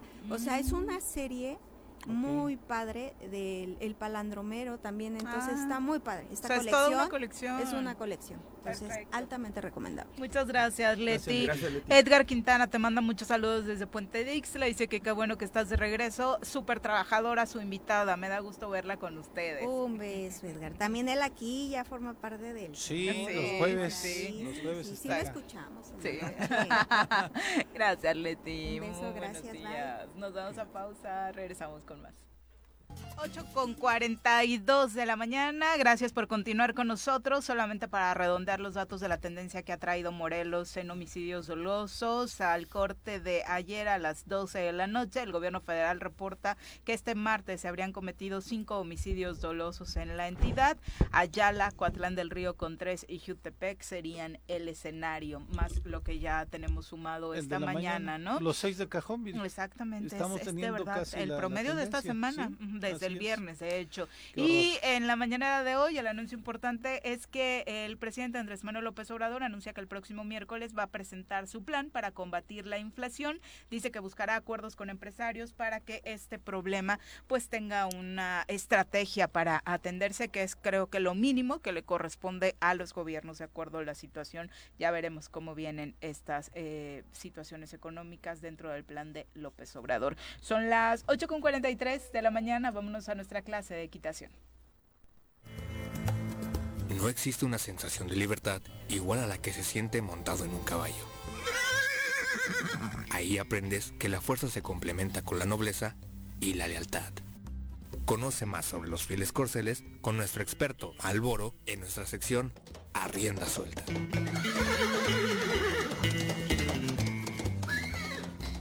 Malboro, ¿cómo te va? Muy buenos días. Buenos días amigos, pues todo bien aquí, echándole ganas. Eso es todo. ¿Sí? Con buena actitud. Que en actitud no paramos, ¿va? Sí. De actitud no claro, paramos. Venga, Para atrás ni para agarrar vuelo. que- Cuéntanos, Malboro, ¿cuál es el tema hoy? Hola, ahora traigo un tema de, de lo que es el pecho pretal. En lo que- Mm. los que estamos en este ámbito lo conocemos, sabemos de lo que estoy hablando, pero sin embargo voy a dar una breve favor, explicación no al respecto. El pecho pretal es un accesorio de las monturas, llámese la que sea de montura charra, tejana, albardón, montura inglesa, el- lo- la, la que quieran.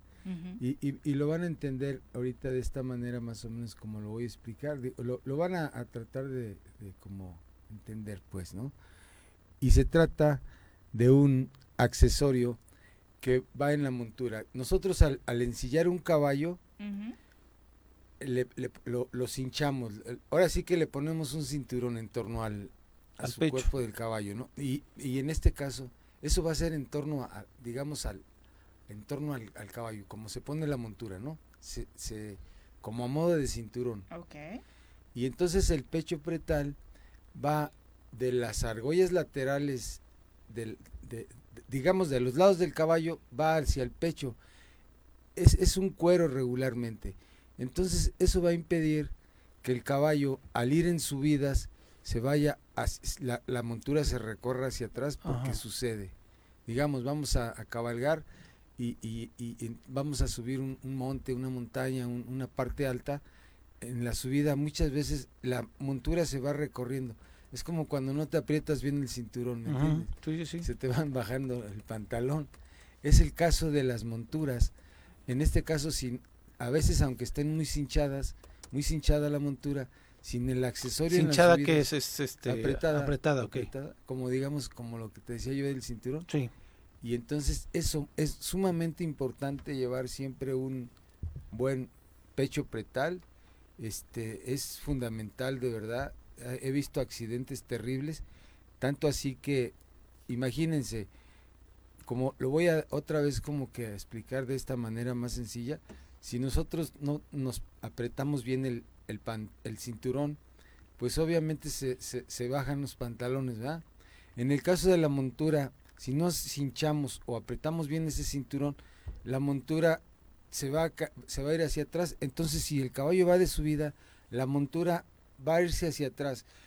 Con, con la parte de lo que digamos es, eh, que es la cincha, le llega a tocar los genitales a los caballos, eso es Uy. muy terrible porque de verdad es como pre- apretalar un toro cuando lo, lo hacen reparar de esa manera, le apretalan la parte de los genitales y pues se- muchas veces se vuelve loco el caballo y, y- y- e- imagínense usted las Pero lo está lastimando. O sea, Además- cuando no te pones cinturón, lo peor que puede pasar es que se te anda aflojando, te anda escalando el pantalón a cada rato, pero acá lo En está el caso, lastimando. sí, del caballo, sí, él siente muchas veces. Pues es casi- principalmente un freno para que la montura no se vaya hacia atrás y pueda provocar sí. este toque de Es- porque tiene eh, eh, la, la silla tiene un una pues como un cinturón en el cuerpo del caballo, Ajá. no sé cómo decirlo, del lomo hacia hacia la De los parte de- costados hacia el ¿no? pecho. Pero esa no es suficiente.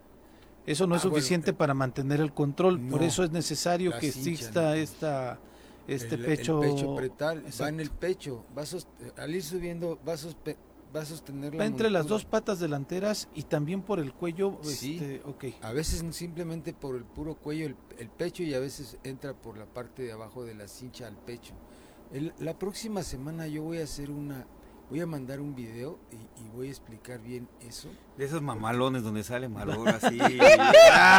No lo pudiste describir mejor. No, estoy esperando el video mamalón. ahí acá con- Y hoy me llevo una palabra nueva. Tengo ganas de cincharte. de abrazarte, así, ¿no? A cogerte. Con esos fríos que tienen ustedes allá y a ustedes entienden Es bien. los de la parte fríos, norte de vamos a invitar a la, a la, a la- a la- a la- esta, ¿cómo se llama? La de Secreto de la Montaña. Sí. Ah, con Juanjo. La nueva- la nueva versión. continúa. Como que ya le quiere entrar, ¿verdad? Ahora va a ser un trío. Pues con eso que está de moda, ¿no? Con el amor, el poliamor. Siga- O sea, sigamos lo- hablando de caballos, mejor compañeros. Le toqué Pero una sí. cuerda sensible aquí a no, Malboro. no, a ver, no. Malboro, También no a ti te vamos a invitar. Gracias, gracias Malboro. No, sí les digo yo que es sumamente importante ese, ese, ese accesorio del pecho pretal y, y, y de verdad... eh, Es vi- de cuero, ¿no? Ese cuero regularmente sencillo, no tiene gran, ahora sí, dificultad para ponerlo a, a una montura. Y pues digo, esta es, muchos que, es- de- de- los que estamos en el ámbito de los caballos, sabemos lo que es el pecho pretal. A veces hasta parece, a algunos les va a parecer absurdo, pero quiero eh, hacer un auge en cuanto a ello. Yo trato de que esto llegue a, las personas que principian en este ámbito de los caballos, porque muchas veces no le dan la importancia a ciertos accesorios que son importantísimos al cabalgar, como el caso del pecho pretal. Digo, yo sé que hay gente que ya tiene más conocimiento y puede decir que es un tema un tanto absurdo, pero yo no lo, lo considero porque hay gente que realmente se inicia en esto y nadie le dice la importancia de lo que se tratan ciertos accesorios. Por eso yo me, se me hizo importante hablar de ello. ¿Y son caros, Malboro? No, realmente, mira, eh, un pecho pretal. Nosotros hacemos pechos pretales, los damos en, vamos a decir el precio, ¿no? 350, 400, muy ok, caro, digo, 500 pesos para el servicio que te va a dar. claro. Digo, eh, eh, es bastante barato lo- de lo que te puedes evitar, del accidente que te puedes eh, dar no trayendo ese tipo de accesorios. Yo creo que es demasiado barato. Digo, hay mucho más caros de más calidad de marcas que pues sí, este son más caros. Pero la verdad es que la libras con algún... De verdad es, es, es sumamente importante, como les expliqué, a- a- cuando llega el- el- el- el- la montura a la parte de atrás del anca y, y- y los genitales con el, la cincha, cuidado, es demasiado pre- peligroso y yo he visto cosas feas. Pero estos que son artesanales que tú haces, obviamente les pueden ayudar muchísimo. Ah, pues por ¿no? supuesto que sí, tan, tan buenos como los mejores de marca. Oye, eh, no va, entonces el pecho pretal no va, no es, no es parte de la silla de montar. es parte de la silla de Sí, montar. Pero muchas veces la gente por, por, vamos, por negligencia, por descuido, no le da la importancia y no se la pone. Ok. O a veces te venden la montura y no te, y no te dan el pecho pretal. La, la, la montura debe de llevar su pecho pretal, siempre. Es parte fundamental de una montura. Pero a veces hay mañas que mañosos te la quitan y la revenden por otro lado, ¿no? Donde la vas a comprar. Y digo, lo digo porque ha sucedido. Y entonces, este, pues a veces el principiante no le da esa importancia y así monta su caballo. Mientras vaya en una zona pareja, de, que no tenga que subir a algún lado, no hay ningún problema. El problema es cuando vas a subir a una parte alta en su vida, sucede que la montura se va para atrás, de verdad, y es muy peligroso. Pues ponga mucha atención, por supuesto, en estas recomendaciones que le está dando Malboro. Él es un experto que obviamente lleva años dedicándose a estos temas y lo pueden encontrar dónde. Ahí en el rancho de la Media Luna ya estamos ahí en el triple siete quince cincuenta y uno cero sesenta y dos y pues claro que sí estamos para asesorar y, y- y corregir caballos y, y estamos asesorando. Mañana los esperamos ahí en la Plaza Ganadera de Tres Marías. Perfecto, Muy Malboro. Es una gran invitación para que usted, si está interesado en estos temas, pues pueda visitar esta feria para pues encontrar también muy buenos precios en este tipo de artículos, ¿no? Además. Muchas gracias, Malboro. Gracias y muy buenos días a todos. Muy Buen buenos día. días. Entonces, tomo la invitación ahorita. Para no el pecho al aire, La ¿no? invitación de la película. No, para, sí, y Ah, para la Plaza Ganadera. No, para lo del secreto de la montaña. Ah, pues ya está, ya No, ahí entre los varios. mogotes y las pacas. Ah, sí, en- sí, sí, un escenario vaquero ahí. Alguien, alguien se va a enojar. Eh, son las Bueno, 8 saludos, con Juanjo. 52, ya prácticamente nos vamos. Hoy los Pumas de la UNAM celebran a las 9 con 30 la final de ida dentro muy de la emocionados Champions. estaban ayer con la afición y ellos, ¿no? Les llevaron serenatas, sí, sí, afortunadamente todo transcurrió con tranquilidad, contrario a lo que había venido sucediendo en reclamos de las aficiones en las últimas visitas a los hoteles. Eh, con Pumas la verdad es que fue una fiesta el día de ayer, como sabemos regularmente eh, apoya a su afición con todo el ánimo para esta final que, bueno, enfrenta a la Liga MX con la MLS. Ojalá que podamos seguir con la jetatura, demostrar que la Liga MX es por mucho superior, eh, por más digan. A Hay la Champions también, ¿no? MLS. Hoy Liverpool contra Villarreal, ayer un partidazo. Sí. Se habla que no solo ha sido de los mejores partidos en esta edición de la Champions 2022, sino desde hace un buen rato. Pintaba para eso. El Manchester City eh, venció 4 por 3 al Real Madrid en, en cancha inglesa. La verdad es que pudo, pudo Manchester City haberse ido con una mayor ventaja, desperdició cualquier posibilidad eh, y oportunidades de gol. Pudo haberse una ventaja más grande. Y va a todo- sufrir, va a sufrir en el Santiago. Y todo mundo a los pies de Benzema. Sí, bueno, es que le está salvado el torneo, les ha salvado la Champions, ¿no? Si no fuera por Benzema, un jugador al que han maltratado, Sí, se me olvidó decirle a, a Paco, ¿no? De pronto cuando se va Cristiano es como de no hay nadie, no tenemos un goleador, no sirve para nada. Lo han ninguneado al pobre hombre y sus estadísticas son extraordinarias. Obviamente no es un vato de estos guapos que te venden playeras, que arrasan, de hecho no es tan carismático Sí, con sí, la afición y por eso, bueno, lo minimizan, pero lo- las estadísticas de Benzema son extraordinarias, ¿no? Y ayer de nueva cuenta vuelve a sacar la cara por el cuadro merengue y los tiene ahí, ¿eh? Con el Real Madrid en casa cualquier cosa puede suceder y hoy el Liverpool también en casa recibe al Villar- Villarreal en estas semifinales que son Inglaterra Que el Villarreal es la España, sorpresa, ¿no? De haber avanzado hasta El esta ronda. negro, Así sí, es. sí, el pues submarino venga. amarillo. Mi querido Pepe Casas, muchas gracias por acompañarnos. Muchas gracias, Pepe. Muchas gracias, Viri. A todos ustedes que nos escuchan, Dios les bendiga. Tengan un miércoles exitoso y hay que reírnos un poco de todo lo que está sucediendo. Vamos a romper ese mal ánimo. Hay que salir con una sonrisa y tener la mejor actitud. Dicen que el problema no es el problema, sino la actitud que tienes para enfrentar el problema. Entonces, este, con una sonrisa y pues, con todo el ánimo. Exactamente. Oye, eh, ahora que me acuerdo el Yautepec, cuando jugaba. Ah, hoy es hoy, hoy Tigres Yautepec, sí es cierto, los esperamos en el CDI a las 6 de la tarde para apoyar en esta pues etapa de te- 32 avos. 16 avos, ¿va? Sí, Ok. ya estoy en todo, ¿eh? No, gracias este, a nuestra producción. 16 avos, invitamos a toda la afición a que, eh, principalmente Yautepec, a que vaya a apoyar al equipo en esta nueva liguilla de esta eh, liga de la tercera división profesional. Tigres Yautepec contra Interplaya. Estaremos allá a las 6 de la tarde en Yautepec apoyando. Y transmite, ¿no? También. Sí, se la transmite, se Para quienes no puedan ir, pues, también lo puedan seguir a través de las redes sociales y de la frecuencia. Sí, de la modulada 103.7 estaremos ahí este, transmitiendo los compañeros de Pique Deportivo, Bruno, Perfecto. Mike y demás. Con ¿no? Brunito y Max siempre se ponen muy buenas las transmisiones, así que no se la pierdan. Muchas gracias por acompañarnos. Que tenga excelente miércoles, Pepe. Muy buenos días. Los esperamos mañana. ¡Uy! ¡Se acabó! Pues así es esto. Esta fue la revista informativa más importante del centro del país el choro matutino. Por lo pronto, el choro matutino. Bailar matutino.